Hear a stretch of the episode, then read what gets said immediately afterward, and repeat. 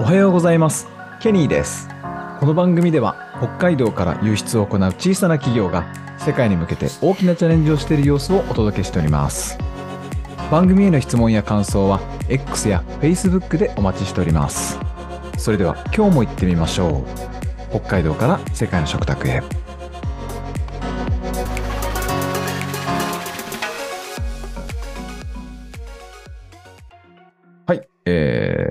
今週はですね、えー、ビアグッドフレンドのジュン君をお迎えして、えー、お話聞いています。ジュン君、今日もよろしくお願いしますよ。ろしくお願いします。はい、ありがとうございます。えっと、ノンプロ研に入って、その業務効率化、プログラミングとかスプレッドシートとかの勉強を始めたそうですけど、あの、はい具体、あの、もうちょっと具体的になんかどういう業務を効率化させたみたいなのあったんですか？そうですね。まあ、あの、最終的にはというか、まあ、やっぱりその、いろんな、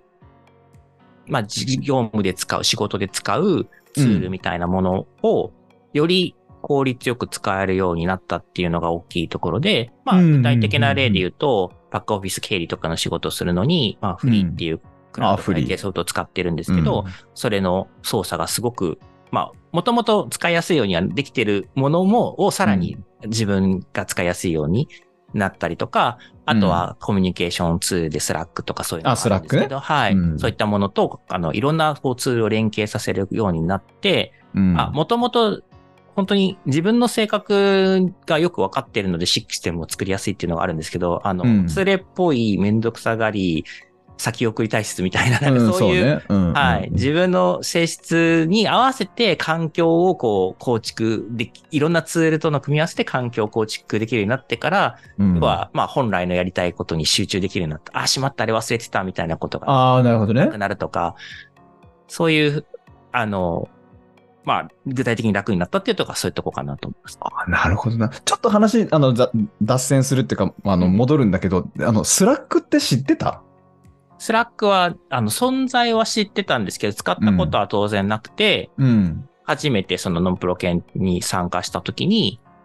あの、使い始めたかな。まあ、ちょうど時期を同じくして、まあ、他でも使う機会があったんですけど、まあ、でもすごく良かったです、ね。私、そのスラックとかも知らなかったから、そのノンプロ研に入って、あ、こういうので、そのコミュニケーション取ったりしてる、まあ、最新の働き方みたいな、うんうん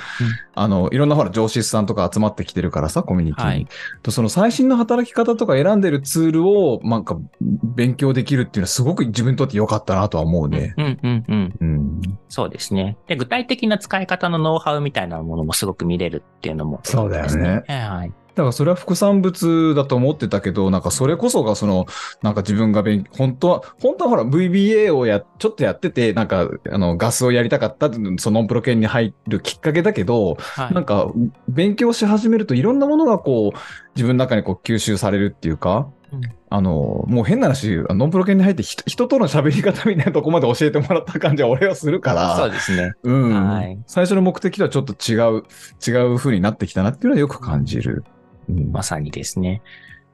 まあ、あと、あのあ、どうぞ。あそうなんで、あの、さっきの話だと、うん。まあ自分の環境にあ、自分の性格に合わせて環境を作れるっていうのと、もう一つやっぱ視点があって、うん。あの、常に将来誰かと一緒に働く時のための、うん。なんかこう、準備みたいなのも並行してしてるんですね。ええだからその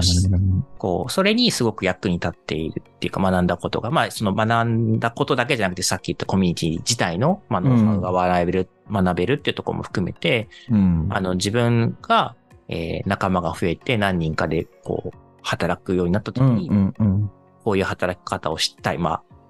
自由な働き方をしたいって思っていて、そのためにはどういう環境を作ればいいかみたいなことをシミュレーションしながら、まあ、なんか作れているっていうところああ、も面白いな。嬉しいところですね。ちょっと視点は違うけど、今話しながら気づいたんだけど、私の場合、どっちかというと、そのブルシットジョブと呼ばれる、はい。そのやらなくてもいい、どうでもいい仕事。うんそのブルシットジョブをその自動化したり、プログラミング組んでやらせる、ロボットにやらせるっていう感覚がずっとあったのね。はい。でも、ちょっと淳君の話だと、ちょっと、ちょっと視点が違うかなっていう感じはした。もう同じなんだけど、うん。なんか人間がやらなくてもいいことを人間がやらないようにするっていう、あの、見方なのか、はい。うん。なんかこう、大もっと大切なことをよりこう効率化するためにとか、その自分が怠けちゃうからそれのリマインドを送ってくれるためのあの仕組みを作るとかっていうのは、ちょっと、あの、違う視点かなと思って非常に面白いなと思いましたよ。うん。なんか人間の可能性というか、そのインスピレーションとかクリエーションみたいなのに僕はすごく期待していうんるので、うん。うん。なんかそのブルシットジョブがこう、あの、やらなくてよくなるみたいな話のうんことってよく、まあ、話題に上ると思うんですけど、うん。常にやっぱいろんな人にその話題が出るときに僕が聞きたいのは、うん。じゃあ、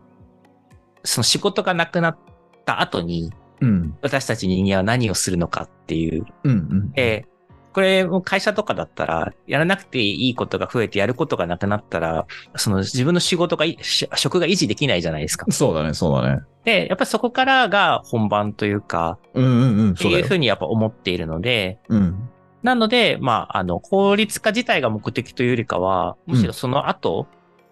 人それぞれが持っている個性とか、うん。